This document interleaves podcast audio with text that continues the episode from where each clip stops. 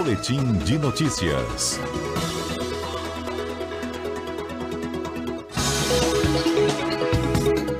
O STF mantém a competência de estados e municípios para vacinar adolescentes a partir de 12 anos. CBN Conexão Brasília, com Rômulo Pinheiro.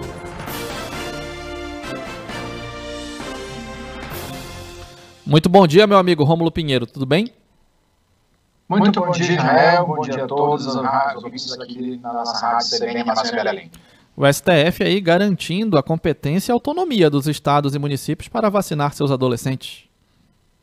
Pois é, meu amigo, você sabe que ontem à tarde, é, a decisão do ministro Lewandowski foi ontem à tarde, eu estava na apuração dessa informação, os partidos políticos já tinham ingressado esse pedido na semana anterior, e eu estava tentando identificar o que ia acontecer nesse julgamento e estava ontem à tarde acompanhando né, a decisão. E, no, e só para fazer um, um parênteses aqui, ontem à tarde eu tentando acompanhar e o telefone começando a tocar, o pessoal chorando aí no telefone. Aconteceu uma coisa chata à tarde lá em Campinas, o pessoal chorando muito aqui, né? Reclamando, enfim, deixa pra lá esse pessoal lá que tava Tem gente no estúdio magoado com isso, inclusive, mas você pode seguir adiante. É, rapaz. É, rapaz, um choro terrível. Nossa, até eu quase chorei junto, tá? Mas vamos lá. É, ontem, o que aconteceu, meu amigo?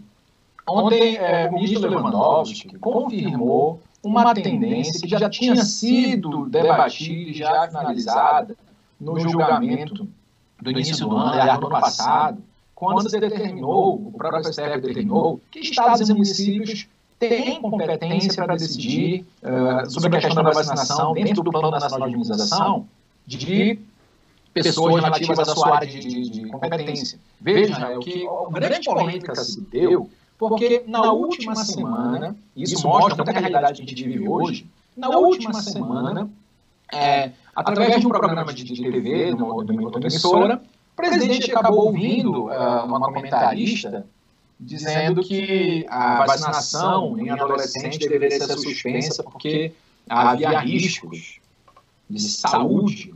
E aí o presidente automaticamente ligou para o ministro da Saúde e determinou que se suspendesse a vacinação de adolescentes a partir de 12 anos, sob o fundamento de que havia riscos à saúde. E quem passou essa informação para ele foi um jogador de vôlei, né? Então, nós chegamos num momento em que qualquer um que opine em favor, é, um desfavor de uma política pública de saúde é ouvido e ainda é até acatada dessa, dessa decisão. Então, na última semana, o presidente é, pressionou o ministro Marcelo Queiroga a suspender a campanha de vacinação para adolescentes a partir de 12 anos. O próprio ministro relatou na própria imprensa de que, de fato, sofreu uh, uma. Inicialmente disse que não, mas depois confirmou que o presidente questionou a respeito dessa vacinação, que, em tese, a OMS teria até, eh, de acordo com as informações que foram passadas pelas redes sociais do presidente, que a OMS teria não recomendado a vacinação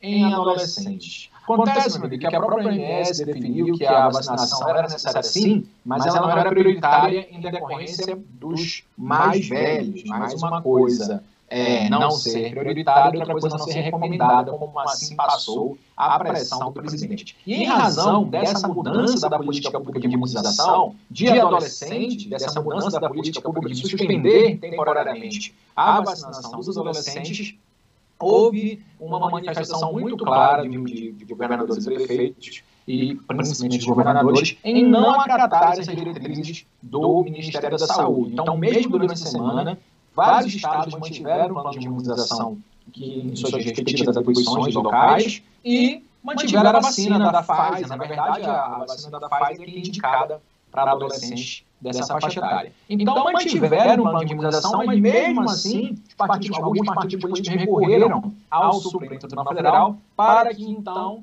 o Supremo desse uma palavra grande liminarmente que mantivesse, que reforçasse a decisão do próprio Supremo dado no ano passado que deu essa competência. Na verdade, o Supremo não conferiu nada. Isso já interpretou a Constituição da maneira adequada. Ou seja, estados e municípios têm competência concorrente na formulação de políticas públicas de saúde. E aí também se entra a vacinação. Isso foi debatido, já foi é um assunto bem já pacificado na decisão do Supremo. Então, o que os partidos políticos fizeram na última semana foi nada mais nada menos do que buscar a confirmação dessa jurisprudência do Supremo Tribunal Federal. E o ministro Ricardo Lewandowski ontem confirmou, então, em caráter liminar, que estados e municípios poderiam continuar, então, com seus planos de vacinação de acordo com, logicamente, as restrições dos fabricantes das vacinas. Então, isso foi confirmado ainda vai ser julgado o mérito dessa questão perante o pleno do Supremo Tribunal Federal,